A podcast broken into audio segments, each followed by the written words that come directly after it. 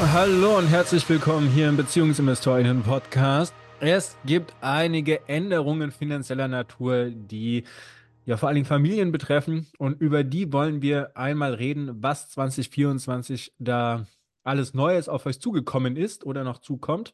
Marielle, du hast eine Aufstellung gemacht und wirst uns da heute einmal ein bisschen durchführen. Genau, und ein paar Fragen beantworten, die du mir stellst, weil du bist ja ähm, was Steuern und finanzielle Themen angeht, die so bürokratisch sind, nicht ganz so fit. Und deshalb glaube ich, kannst du genau die Fragen stellen, die sich wahrscheinlich auch unsere ZuhörerInnen vielleicht stellen. Und ich versuche alles zu erklären. Ja, machen wir so. Mit was geht's denn los? Also, zuerst mal geht es ganz einfach los, und zwar mit dem Kinderzuschlag. Ähm, die Kindergrundsicherung wird ja noch mindestens ein Jahr auf sich warten lassen. Deshalb wurde jetzt erstmal der Kinderzuschlag erhöht. Und zwar steigt er jetzt von maximal 250 auf maximal 292 Euro. Warum? Weil das immer individuell berechnet wird, ähm, wie viel man denn genau bekommt, beziehungsweise wie hoch der Bedarf ist. Ähm, und maximal kann man da jetzt eben 292 Euro pro Kind on top bekommen. Das ist ja ganz schön. Weißt du, ob das eine Inflationsanpassung ist oder ob das darüber hinausgeht? Ähm, ich habe jetzt nicht ausgerechnet. Wenn wir vorher 250 Euro hatten, dann, also ich weiß jetzt nicht, was die durchschnittliche Inflation letztes Jahr am Ende war, aber ich würde sagen, es ist ein bisschen mehr als das. Okay. Weißt du, weil 10 Prozent, also was hatten wir denn für eine Inflation letztes Jahr? 10 Prozent? Na, na, Weniger? Nein. Viel weniger, Marielle. Viel, viel, viel weniger. Ja, dann ist es auch viel, viel mehr, weil 10% wären ja 25 Euro. 5,9 Prozent hatten wir. Ja, guck mal, dann wären das ja eine Inflationsanpassung, wären ja dann nur ungefähr 10, 12 Euro gewesen. Also ist schon deutlich mehr. Okay, sehr schön. Willst du noch ganz kurz erklären, wann es den Kinderzuschlag gibt? Naja, Kinderzuschlag gibt es für die Eltern, ähm, die eben geringes Einkommen haben. Also man kann als Hausnummer sagen, wer Wohngeld berechtigt ist, ist auch meistens kinderzuschlagsberechtigt. Aber das wird tatsächlich immer individuell berechnet, auch abhängig davon, wo man lebt zum Beispiel, wie hoch die Kosten sind. Also man muss da ziemlich viel an Unterlagen einreichen. Ähm, deshalb soll es ja auch die Kindergrundsicherung geben, damit das nicht mehr ganz so bürokratisch und aufwendig ist. Der Kinderzuschlag wird auch immer nur für sechs Monate bewilligt. Also man muss quasi alle sechs Monate wieder die Berechtigung nachweisen und quasi sagen, okay, ist immer noch so oder es hat sich insofern geändert und es wird dann neu berechnet. Ähm, genau. Also das ist schon ein bisschen komplexer und man kann auch wirklich nicht sagen, wie viel man genau bekommt. In, wenn man quasi in einer Region wohnt, die sehr günstig ist zum Leben, dann ist der Betrag auch geringer, den man quasi haben muss, um oder haben darf maximal, um das zu bekommen. Ähm, aber die Höhe ist auch nicht so hoch. Weißt du, wie ich meine? Hm. Und wenn man jetzt in einer teuren Gegend wohnt, wenn man jetzt in Frankfurt wohnt, dann kann man mehr verdienen, um noch kinderzuschlagsberechtigt zu sein, weil die Kosten eben höher sind und vermutlich hat man auch einen höheren Zielbetrag. Okay. Was hat das mit dem Kinderfreibetrag auf sich? Na, der Kinderfreibetrag, der betrifft jetzt nicht nur ähm, diejenigen, die nicht so viel verdienen, sondern der betrifft alle Eltern. Ähm, man hat ja pro Kind einen Kinderfreibetrag, den man bei der Steuer angerechnet bekommt. Und der steigt jetzt um 588 Euro und liegt 2024 bei 6.612 Euro. Ähm, das heißt, jeder, der Eltern ist, kann quasi 6.612 Euro im Jahr ähm, verdienen, ohne darauf Steuern zu zahlen. Ja, also das erhöht quasi den Grundfreibetrag, den man sowieso hat. Der steigt übrigens auch, der steigt auf 11.604 Euro. Ähm, das heißt, Menschen, die keine Kinder haben, haben einfach diesen Grundfreibetrag von 11.604 Euro. Und wenn man ein Kind hat, dann bekommt man eben pro Kind 6.612 Euro hinzu, die man. Okay, also das heißt, wenn man jetzt ein Kind, wenn man jetzt ein Kind hätte, ja. dann hätte man jetzt 18.216 Euro steuerfrei pro Jahr. Wenn du das jetzt äh, addiert hast, ja, genau. Okay. Ähm, ja. Aber du musst halt auch bedenken, das gilt für beide zusammen. Ja? Also wenn man jetzt zum Beispiel nicht verheiratet ist und sich getrennt veranlagt, dann kriegt jeder einen halben Kinderfreibetrag. Mhm. Ähm, aber der Grundbetrag man, bleibt der gleiche, ne? Genau, der Grundfreibetrag, der ist für jeden persönlich. Ja, okay. den hat übrigens auch das Kind. Also das ist vielleicht auch ganz wichtig für diejenigen, die sich ähm, mit Geldanlage fürs Kind beschäftigen. Ja? Also da ist ja auch so, dass wenn die Dividendeneinnahmen haben oder Aktiengewinne oder so, wenn die jetzt mehr als ab jetzt 11.604 Euro hätten, das Kind, dann muss es auch selbst schon Steuern darauf zahlen. Und wenn man da eben drunter ist, dann macht es auch Sinn, wenn man über dem Steuerfreibetrag für die Kapitalerträge ist, macht es eben Sinn, sich dann auch entsprechend freistellen zu lassen, weil ein Kind dann ja auch keine Kapitalertragssteuer zahlen muss, nicht nur bis 1000 Euro, sondern eben bis 11.604 Euro. Also es gilt für jeden einzelnen Menschen. Jedes Familienmitglied hat diesen Grundfreibetrag. Genau, weil jeder hat ja auch eine Steueridentifikationsnummer. Ganz genau. Und wenn der Kinderfreibetrag jetzt eben steigt, ist das eine Entlastung für die Eltern. Ja, also das ist dann quasi eine Sache, dass man sagt, Menschen, die Kinder haben, sollen weniger Steuern zahlen ähm, als diejenigen, die keine Kinder haben. Ja, sie haben ja auch mehr Ausgaben. Genau, ja. Ne, also abgesehen jetzt mal von den alltäglichen Dingen, kommen ja auch sowas wie Kita und so weiter hinzu. Also die Ausgaben aber dafür steigen ja schon, ja da auch, hast du ja schon eine Mehrbelastung. Ja, aber dafür gibt es ja auch nochmal einen Freibetrag, ja? Also für Ausbildungs- und Betreuungskosten gibt es auch noch einen Freibetrag, den man zusätzlich noch hat. Ähm, der wurde jetzt, glaube ich, nicht erhöht. Das Mhm. habe ich zumindest nicht gesehen. Ähm, und da kannst du zwei Drittel der Betreuungskosten zum Beispiel ansetzen. Also nicht den kompletten Betrag, aber im Rahmen von diesem, ähm, ja, von diesem Freibetrag kannst du die Sachen schon auch mit ansetzen. Aber der Kinderfreibetrag selbst ist, glaube ich, eher zu sehen für so andere zusätzliche Kosten, die durchs Kind entstehen. Gell? Und auch dafür, dass man sagt, naja, man hat ja auch einen Verlust, dass man weniger in eine Rentenkasse zum Beispiel einzahlt und so weiter und dass einfach mehr Geld zur Verfügung ist, um auch sich um die eigene Vorsorge auch kümmern zu können. Okay. So, und jetzt steigt auch noch was, äh, wenn man getrennt lebt. Genau, weil der Kinderfreibetrag, habe ich ja schon gesagt, bringt immer was, egal in welcher Konstellation ihr lebt. Aber wenn ihr jetzt zu den Familien gehört, die nicht mehr zusammenleben, die Eltern, dann ist das Thema Unterhalt für euch wahrscheinlich auch relevant. Und ähm, beim Unterhalt gibt es jetzt zwei Dinge. Zum einen steigt der Mindestunterhalt. Das heißt, wenn einer von beiden ähm, Unterhaltszahlungen leisten muss an den anderen Elternteil für die Kinder, dann steigen diese Beträge jetzt 2024. Und damit steigt auch der Unterhaltsvorschuss.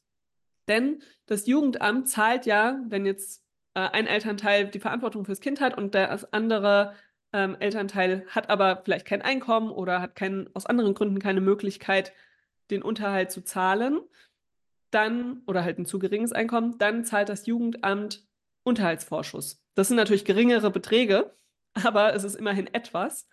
Und ähm, auch da steigen eben jetzt die Beträge in diesem Jahr, in 2024. Das heißt, alle, die getrennt sind, müssen da einfach neu berechnen. Ja? Ähm, es gibt ja die sogenannte Düsseldorfer Tabelle. Da kann man nachgucken, kann man schauen, okay, wie viel verdiene ich, wo kann ich mich dann ungefähr einordnen. Und ähm, die Werte sind jetzt eben angehoben worden. Okay, und das heißt, da gibt es jetzt auch keine pauschale Aussage. Da kann man jetzt nicht einfach sagen, okay, ihr kriegt 50 Euro mehr, sondern Nee. das ist tatsächlich auf individueller Ebene. Ähm, können Ganz wir die, genau. können wir die Tabelle in die äh, Shownotes packen? Geht das? Bestimmt können wir da einen Link zu in die Shownotes packen. Okay. Gut, dann haben wir die äh, vierte Änderung mittlerweile schon. Und zwar geht es um die Versicherung.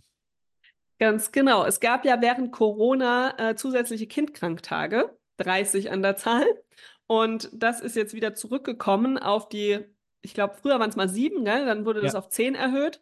Und ähm, die zehn sind eben die reguläre Zahl jetzt zuletzt gewesen. Und das wurde jetzt erhöht auf 15 Tage, Kindkranktage pro Kalenderjahr pro Kind, die man pro Elternteil nehmen kann. Ja, also wir beide hätten jetzt quasi zusammen 30 Tage im Jahr. Nee, wir hätten 60, weil wir ja zwei Kinder haben. Ähm, zusammen. Und in diesen Tagen ist es eben so, dass man da 90 Prozent des Nettolohnes von der Krankenkasse ersetzt bekommt. Das heißt, ich meine, viele Arbeitgeber machen es ja auch so, dass sie sowieso auch bei Kindkranktagen das volle Gehalt zahlen. Aber sie müssen das nicht machen, sondern sie können das dann bei Kindkranktagen entsprechend reduzieren und dann zahlt das die Krankenkasse bis zu 90 Prozent. Ähm, und das war eben bislang auf 10 Tage gedeckelt, ist jetzt auf 15 Tage erhöht worden. Ich persönlich finde es immer noch viel zu wenig, weil ganz ehrlich, ein Kind richtet sich nicht danach, habe ich noch Kindkranktage übrig oder nicht. Ich meine, ich verstehe, dass es für 15, die. Wir 15 Kindtage, ne? Das sind zwei, äh, zwei Wochen plus ein Tag im Jahr, die das Kind äh, krank sein darf. Ähm, alle, die jetzt schon Eltern sind und gerade Kinder haben, die äh, irgendwie in eine Betreuung gehen, ähm, sagen wir mal zwischen einem und acht Jahre, die wissen einfach, dass Kinder mehr als 15 Tage im Jahr krank sind. Ja, und die Sache ist ja auch, dass das am Ende ja nur wieder dazu führt, dass sich Eltern einfach selbst krank schreiben lassen, beziehungsweise krank melden. Ja, also es ist ja nicht so, dass die wegen der Kindkranktage, wenn die aufgebraucht sind, dass sie dann sagen, ja, dann gehe ich halt trotzdem arbeiten. Sondern dann Ja, was ist denn die Lösungen. Alternative, ne? Also entweder bleibe ich zu Hause und kriege mein Gehalt äh, gekürzt, das heißt, ähm, es trifft mal wieder gerade die Familien, die sowieso sehr wenig finanzielle Mittel zur Verfügung haben, die können sich das überhaupt nicht leisten, ähm, dann zu sagen, ja, okay, ich verzichte auf einen Tag äh, Gehalt.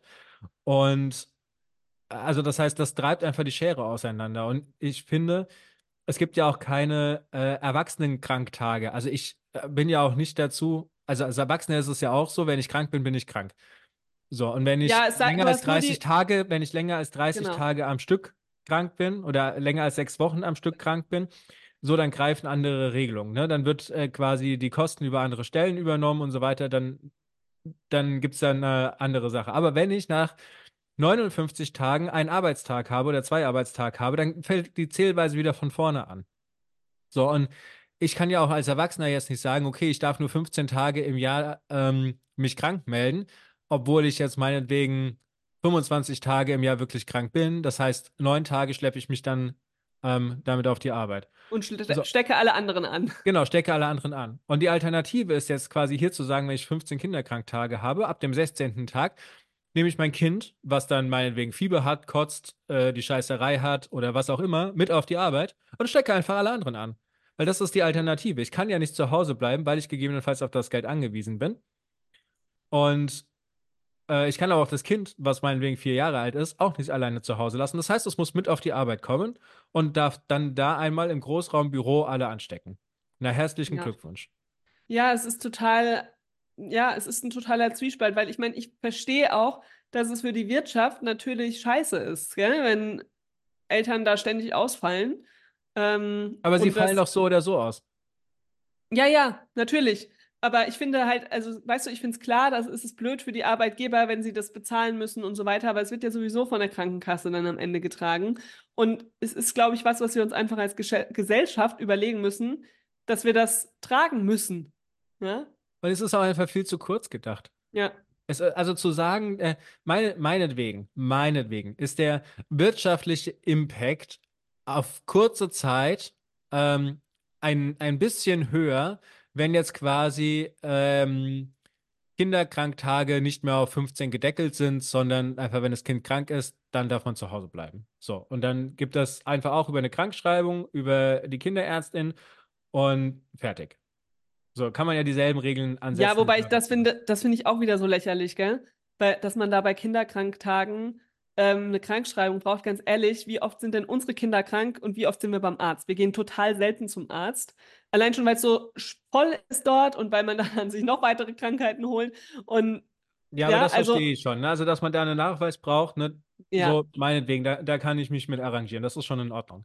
Aber ähm, so, also wie gesagt, die Alternative ist einfach, dass das Kind mit auf die Arbeit kommt und dort alle ansteckt und dann halt zehn weitere Menschen äh, Ja. für eine Woche mehr ausfallen. Und wenn man das jetzt, also wenn man das tatsächlich einfach mal so leben würde, wie es gesetzlich vorgeschrieben ist, ist, glaube ich, der Schaden, den das Unternehmen erleidet, durch die Krankheitswelle bei den MitarbeiterInnen einfach viel, viel größer, als wenn ähm, die eine Person mit ihrem kranken Kind zu Hause bleibt und dafür den Lohnausgleich kriegt.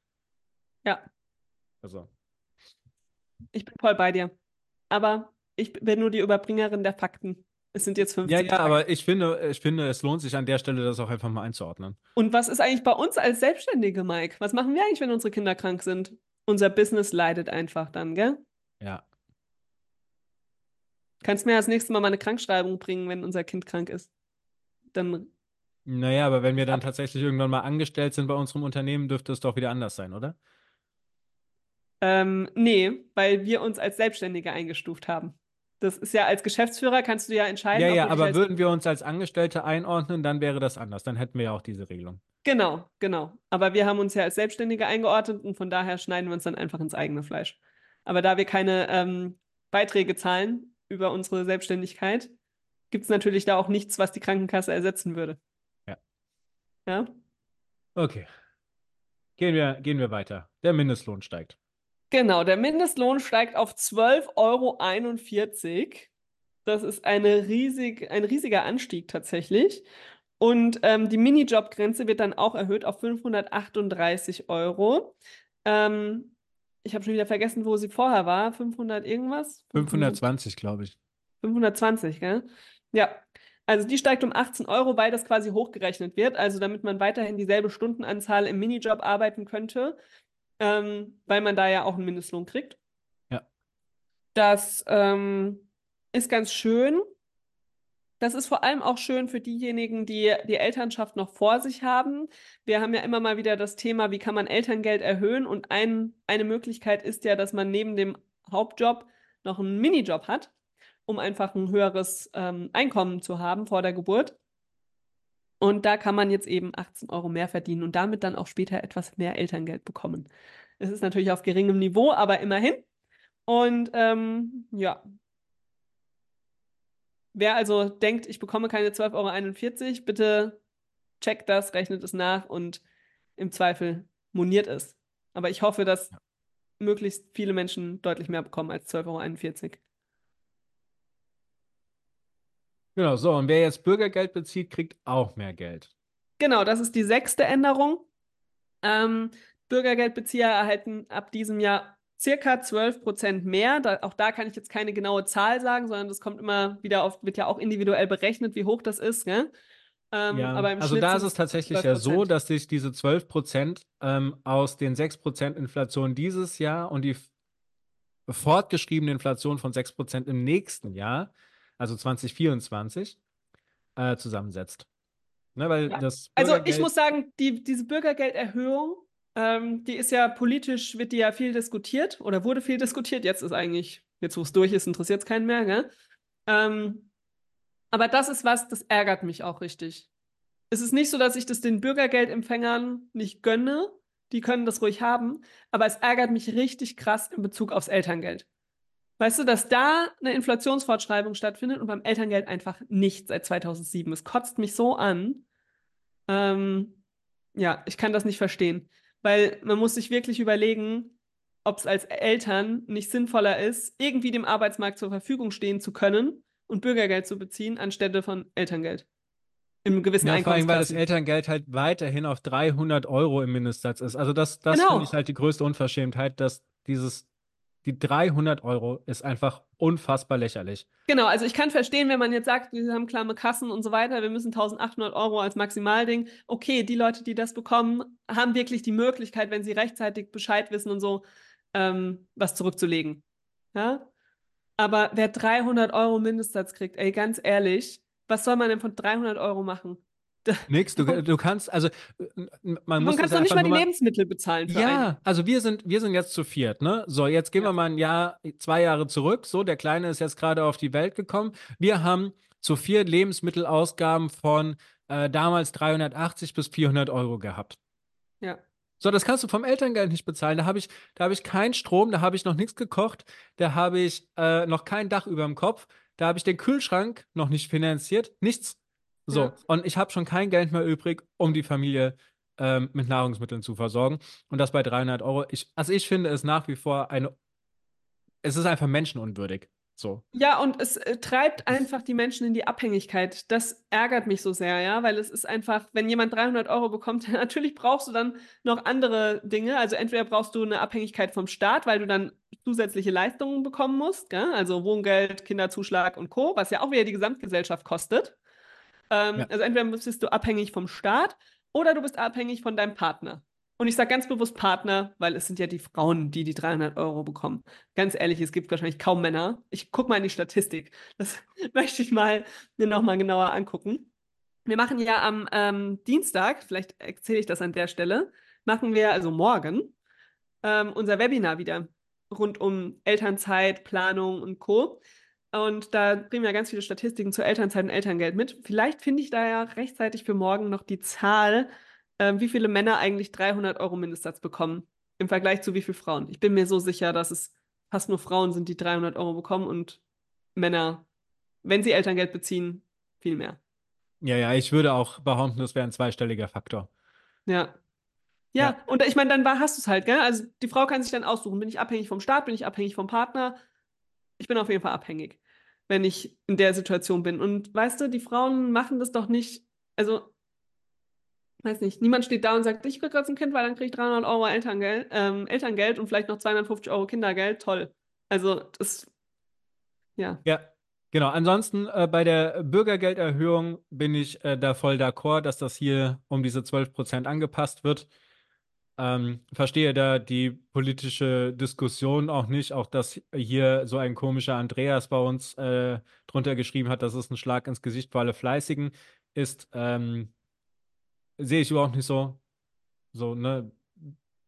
Man kann aus unterschiedlichsten Gründen in diese Bredouille ähm, gelangen und wenn dem so ist, dann sollte die Lebensgrundlage da auch vorhanden sein, um da weiterzukommen. Ja, also ja. weißt du, ich finde schon, man kann nicht einfach ähm, Bürgergeld verteilen, ohne ähm, zu gucken, warum die Leute in der Situation sind. Ich finde, es ist schon wichtig, dass wir als Staat da auch Unterstützungsmöglichkeiten bieten, wieder entweder in Arbeit zu kommen oder sich zu qualifizieren oder eben, wenn man jetzt aus gesundheitlichen Gründen zum Beispiel in so einer Situation ist, ähm, da eben geholfen zu bekommen. Also ich finde, da müssen wir uns einfach ähm, gegenseitig helfen und unterstützen ähm, und schon auch darauf hinwirken, dass die Menschen eben wieder arbeiten ja, und rauskommen aus dem Bürgergeldbezug.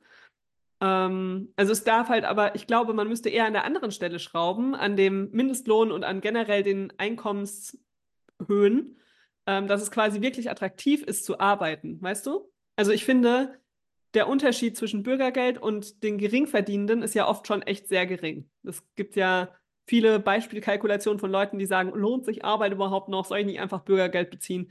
Und das ist schon schwierig, dass das eine Entwicklung ist, aber da sollte man eben nicht am Bürgergeld kürzen und sagen, nee, die 12 Prozent sind zu viel, sondern man sollte sich mal anschauen, ist die Arbeit nicht gerechtfertigt entlohnt, sondern müsste die nicht viel höher entlohnt werden. Oder wie siehst du das? Ja. Ja, also genau, die, die, die niedrigste Arbeit, die vorhanden ist, die ist halt einfach zu schlecht belohnt. Oder zu schlecht entlohnt. So, und das, ähm, ja, also wir müssen uns eigentlich als so reiche Gesellschaft darüber Gedanken machen, was ist quasi das Minimum, ähm, was Menschen zum Leben haben sollten. Und ich finde, da sind wir ähm, auf verschiedenen Ebenen zu, ähm, zu niedrig eingestellt. So, und auf der anderen Seite ist es halt tatsächlich so, wenn wir jetzt über wirklich hohe Vermögen reden, dass da auch kein Riegel davor geschoben wird. Ja. So, da, da rede ich jetzt auch nicht darüber, dass, dass jemand irgendwie zwei Millionen oder fünf Millionen angehäuft hat oder so. Aber wir haben genügend Leute, die irgendwie einen zweistelligen, mittleren, hohen, höheren Millionenbetrag ähm, im Privatbesitz haben. Und da ist einfach die Frage, ähm, ob das so wirklich notwendig ist. Ja. Aber wir schweifen ab. Ich würde sagen, wir kommen zum, zu den News der Woche, oder? Weil es hat sich was getan, worüber wir unbedingt sprechen möchten. Und genau, zwar. Das, die, die einen nehmen es äh, dazu und die anderen nehmen es wieder weg. Genau. Es geht um die Familienstartzeit, die unsere Regierung ja immer noch nicht auf den Weg gebracht hat. Ähm, obwohl es für 2024 angekündigt war. Ich glaube nicht dran, dass das 24 kommt. Und wenn dann wahrscheinlich im Dezember oder so. ähm, also die Familienstartzeit ist, vielleicht um das ganz kurz zu erklären, da geht es darum, dass laut EU-Richtlinie ähm, dem zweiten Elternteil nach der Geburt zehn Tage ähm, zur Verfügung stehen sollen die ähm, bei voller Bezahlung derjenige zu Hause bleiben kann. Also quasi ähnlich wie der Mutterschutz, der ja acht Wochen ist bei uns. Ähm, der soll laut der EU-Vorgabe zehn Tage für den zweiten Elternteil sein, sodass derjenige zwei Wochen oder diejenige zwei Wochen zu Hause bleiben kann. Und damit eben auch die Mutter und die neue Familienphase und so weiter adäquat unterstützen kann. Ja, Deutschland hat diese Familienstartzeit nicht umgesetzt und jetzt geht's los, dass Unternehmen anfangen, das umzusetzen und auch noch auszuweiten. Wir haben letztes Jahr schon mal über SAP erzählt. Die haben gesagt, sie machen sechs Wochen bezahlte Freistellung für den zweiten Elternteil ab 2024. Und jetzt kam die News, sie rudern zurück. Sie machen es nicht. Und sie begründen es damit, dass sie damit gerechnet haben, dass Deutschland, also dass, dass die Regierung, das diese zehn Tage umsetzt und sie dann quasi das nur aufstocken auf die sechs Wochen. Aber da das jetzt nicht kommt, ziehen sie es auch komplett zurück. Das ist der Fail der Woche, würde ich sagen. Ja, also da muss ich sagen, bin ich richtig krass enttäuscht. Es ist ja. mega lächerlich, diese Begründung. Vor allem, sie ähm, haben sich ähm, so gefeiert dafür, gell? Das war so eine Marketingkampagne letztes Jahr. Und also würde ich jetzt zum Beispiel dort arbeiten, ja, als Eltern, würde ich mir richtig verarscht vorkommen oder als werdende Eltern. Stell dir mal vor, du hast es im Sommer mitbekommen, hast dich vielleicht, warst da vielleicht gerade in einem Bewerbungsprozess, hast in Bewerbungsgesprächen von diesem Benefit erzählt bekommen. Ähm, und jetzt sind's, bist, ist vielleicht deine Frau schwanger und du hast dich schon darauf eingestellt, dass du dann da die sechs Wochen mit zu Hause sein kannst. Und musst jetzt feststellen, ja, geht doch nicht. Die haben mir was erzählt, was sie jetzt nicht umsetzen. Also da ist doch jegliches Vertrauen in den Arbeitgeber verloren.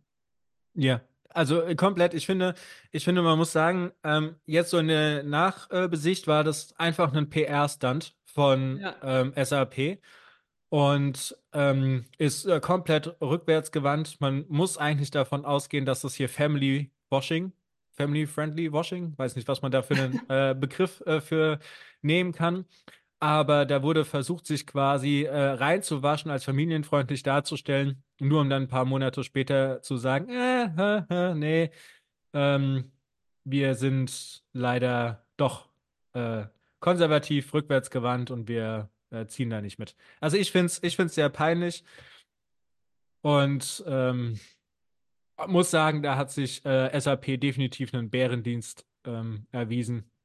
Ja. Und ich hoffe auch, dass ich hoffe sehr, dass sie es tatsächlich auch bei ihren MitarbeiterInnen spüren, dass ähm, aufgrund dieser Meldung werdende Eltern ähm, oder die, die vielleicht noch ein bisschen jünger sind, die quasi noch zwei, drei Jahre äh, Zeit haben, um sich umzuorientieren und da jetzt nicht so finanziell von abhängig sind, tatsächlich den Rücken äh, kehren und sie da äh, Young Talent etwas verlieren. Weil ich finde es ich find's echt schrecklich. Ja. Finde ich auch. Katastrophe. Aber es gibt auch gute News. Denn im selben Zuge oder einige Tage später hat ähm, Henkel verkündet, dass sie eine achtwöchige Familienstartzeit einführen werden.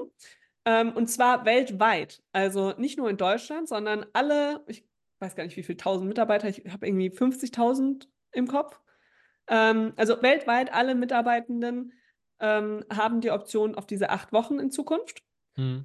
Und so wie ich es jetzt verstehe, stocken Sie da, wollen Sie da das Elterngeld aufstocken, je nachdem, wie viel es halt gibt in der jeweiligen Region.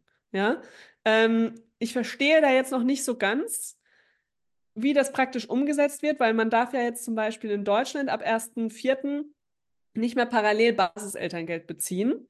Und da frage ich mich jetzt, wenn jetzt die Mutter im Mutterschutz ist und der Vater die ersten acht Wochen gleichzeitig quasi mit zu Hause sein wollen würde, mhm. ähm, und da diese acht Wochen nutzen möchte. Also man kann sie wohl frei nutzen, wann man möchte. Man muss nicht am Anfang direkt.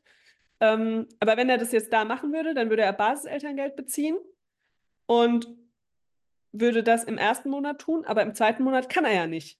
Da würde er jetzt Elterngeld Plus beziehen. Stocken sie dann auch auf den, aufs volle Gehalt auf? Wenn er gar nichts beziehen würde, wenn er einfach sagt, ich bin einfach so zu Hause, bezahlen sie ihm dann sein komplettes Gehalt und er kann danach einfach noch zwei Monate Basiselterngeld irgendwann nehmen. Also die Umsetzung verstehe ich noch nicht ganz, aber vielleicht ist das auch von außen nicht so äh, einsehbar. Oder sie wissen es selbst noch nicht genau. Ja, da bin ich gespannt, ähm, ob es da in Zukunft jetzt oder nächste, nächsten Wochen einfach noch konkretere Meldungen gibt. Ähm, ich kann mir auch vorstellen, dass die sich das letztes Jahr überlegt haben und diese neuen Regelungen halt auch noch gar nicht auf dem Schirm hatten. Genau, wie sie das ähm, tatsächlich umsetzen. Ne? Und es, es kann ja auch nicht ja auch das Basiselterngeld aufgestockt werden, weil das würde ja zu Kürzungen führen, sondern es muss ja eigentlich Elterngeld Plus in irgendeiner Form aufgestockt werden. Ähm, bis zu einem bestimmten Bereich. Genau, also, also sie müssten es ja irgendwie auch als Bonus zahlen oder irgendwas, damit das nicht ähm, damit angerechnet wird. Also die Umsetzung ist spannend, aber ja. ich finde es trotzdem toll, dass sie das machen. Und, Eigentlich müsste es im ähm, Nachgang bezahlt werden. Also Ja, eigentlich oder müssten halt vorher, ne? Oder also, ich meine, ich habe ja zum Beispiel von meinem Arbeitgeber einen Babybonus bekommen. Ich habe 1000 Euro bekommen nach der Geburt und das wurde als Bonuszahlung gemacht. Ähm, und somit hat es keinen Effekt aufs Elterngeld. Das wurde, ich weiß noch genau, dass das mein Arbeitgeber damals, als sie das eingeführt haben, diskutiert haben und sich überlegt haben, wie können wir das machen, damit die Eltern wirklich davon profitieren. Ähm, also das geht ja schon, aber ja, man muss dann sich halt schon mit der Thematik befassen. Aber ich meine, Henkel ist so ein riesiges Unternehmen. Ich gehe davon aus, dass sie sich Gedanken darüber gemacht haben. Ich hoffe, sie haben das besser geplant als SAP. ähm, aber ich finde es trotzdem toll, dass diese Nachricht kam. Ja. Und was mich vor allem besonders gefreut hat, ich habe da auf LinkedIn was verfolgt. Einen, ähm, da hat jemand eben den Artikel dazu gepostet und dann haben ganz viele Unternehmen drunter geschrieben oder Menschen, die bei Unternehmen arbeiten, was es bei ihnen so gibt. Ja, also das ist eben, ich meine, Henkel hat natürlich eine große äh, Reichweite. Ich meine, das ist ein DAX-Unternehmen, die ähm, machen damit natürlich auch Publicity und Employer Branding und Co. Aber es haben dann relativ, also ich habe jetzt vier oder fünf kleinere Unternehmen gefunden, ohne groß zu suchen, die ähnliche Sachen anbieten. Also zum Beispiel habe ich mitbekommen, dass Novartis alle Eltern 14 Wochen voll bezahlten Parental Leave bekommen. Das finde ich auch gut. Also da geht es quasi Mutter und Vater werden da angesprochen. Ähm, der Mutterschutz sind ja auch nur acht Wochen, ja? also da stocken sie quasi auch für die Mütter auf. Dann ähm, waren das aber auch ein paar kleinere Unternehmen wie die ähm, Zolldeklaration H. GmbH, ähm, die zum Beispiel sagen, dass sie die Familienstartzeit grundsätzlich umsetzen, also diese zehn Tage geben, auch wenn das Gesetz noch nicht da ist. Ich meine, immerhin, gell? Und dann habe ich noch ein Unternehmen gefunden, das sich nennt DSAG. Die machen vier Wochen Familienzeit, die sie anbieten. Ich erzähle die jetzt einfach alle, weil ich finde, das muss Ja, ja, ich finde ich find auch, wer das, das äh, muss einfach hat, genannt werden, ja, wer Ja. diese Vorreiterarbeitgeber sind. Dann ist da noch Ferring Pharmaceuticals, ähm, also ein mm, Medikamentenhersteller, weiß gar nicht genau, was die genau machen, Medizinprodukte. Und die ähm, bieten bis zu 26 Wochen bezahlte Freistellung. Ich weiß für die Eltern. Ich weiß jetzt aber auch nicht, warum bis zu 26 Wochen. So Hm. die Details konnte ich nicht finden, was da quasi die Bedingungen sind. Aber Naja, es kann ja auch sein, dass sich jemand jetzt dafür entscheidet, einfach nur 16 Wochen zu nehmen. Ja, Also- genau. Oder dass es da irgendwie, wie gesagt, auch bestimmte Bedingungen gibt. Vielleicht muss man eine bestimmte Zeit schon da sein oder weiß es nicht. Ja? Ähm, aber ja, also es gibt, es gibt diese Unternehmen, die anders als SAP das nicht nur ankündigen, sondern das tatsächlich machen. Und das finde ich richtig toll. Und ich hoffe, dass Henkel da jetzt wirklich ein Startpunkt ist, weil, weißt du, wenn ein DAX-Unternehmen das macht, wenn weitere nachziehen, dann wird der Druck auf die Politik ja auch erhöht. Weil Ja, solche ja. Unternehmen haben ja, also die kleinen, die ich jetzt gerade genannt habe, so toll das ist, aber die können nicht so einen Druck auf die Politik ausüben, wie das die Großen können. Ähm, und wenn die nämlich alle sagen, wir machen das und wir möchten aber bitte, dass das jetzt mal staatlich umgesetzt wird und wir da auch einen Support bekommen als Arbeitgeber, ähm, dann habe ich vielleicht ein bisschen mehr Hoffnung, dass das irgendwann mal kommt.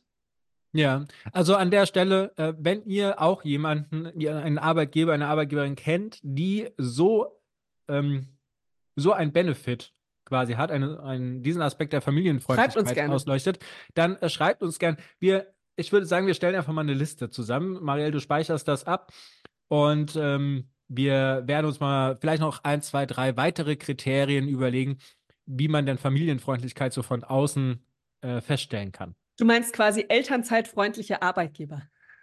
Ja, oder familienfreundliche Arbeitgeber. Ja. Ja, ich glaube, das, das wäre das wär ganz interessant. So, Marielle, dann wollte ich mit dir noch über den Equal Care Day sprechen, weil der ist ja gar nicht mehr so lange hin. Der findet am 29. Februar statt und ähm, du hast ja da auch was geplant. Ja, und warum willst du darüber jetzt mit mir sprechen, wo ich völlig unvorbereitet bin? Ja, ach Quatsch, unvorbereitet. Du arbeitest da dran äh, Tag und Nacht mehr oder minder. Äh, erzähl doch mal ganz kurz, was hast du hier in Hanau geplant? Ja, ich bin ja in Hanau bei den Wirtschaftsjunioren und wir haben uns überlegt, dass wir an diesem Tag auch ein Event machen möchten, um auf den Tag aufmerksam zu machen. Und da geht es uns nicht nur um Kinderbetreuung, sondern auch um ähm, Pflege für Angehörige und Co., weil Care-Arbeit ist ja viel mehr als nur Kinderbetreuung. Und wir werden eine Abendveranstaltung machen mit einer tollen Keynote von der Birgit Happel, die wir ja auch ganz gut kennen, die ja letztes Jahr auch ein tolles Buch veröffentlicht hat. Ähm, dann wird es ein World Café-Format geben, um ein paar Lösungsvorschläge zu erarbeiten. Wie kann man denn äh, Menschen, die sehr viel Care-Arbeit leisten und da entsprechend belastet sind, wie kann man die, die unterstützen? Ähm, aus Arbeitgebersicht, aber auch, auch einfach aus KollegInnen-Sicht zum Beispiel, aus Freundinnen-Sicht. Und dann werden wir noch eine Panel-Diskussion haben. Also das wird ein voller Abend und ich freue mich total. Ich bin wirklich, wie du gesagt hast, sehr viel ähm, noch am Organisieren. Ähm, man muss nicht bei den Wirtschaftsjunioren sein, um da zu sein. Man muss einfach nur äh, aus dem Raum Hanau, Frankfurt, Offenbach. Also wer hier bei uns in der Nähe wohnt, der kann quasi da hinkommen und kann genau. sich das Ganze mit angucken. Kostet nichts, man kann sich anmelden und ähm, einfach da sein und genau. mitdiskutieren, genau. mitmachen. Ja, und für alle anderen, die ähm, Equal Care äh, sich da informieren wollen oder sich dazu austauschen wollen und so weiter. Es gibt die Initiative zu Equal Care und äh, die haben am 29. Februar auch den Equal Care Day, die haben das ja ins äh, Leben gerufen und die haben ein großes hybride Veranstaltungskonzept, wo man von ganz, also von überall her quasi dann teilnehmen kann. Ähm, das ist nicht kostenlos, sondern äh, die brauchen ein bisschen Geld, um diese riesige Veranstaltung zu finanzieren.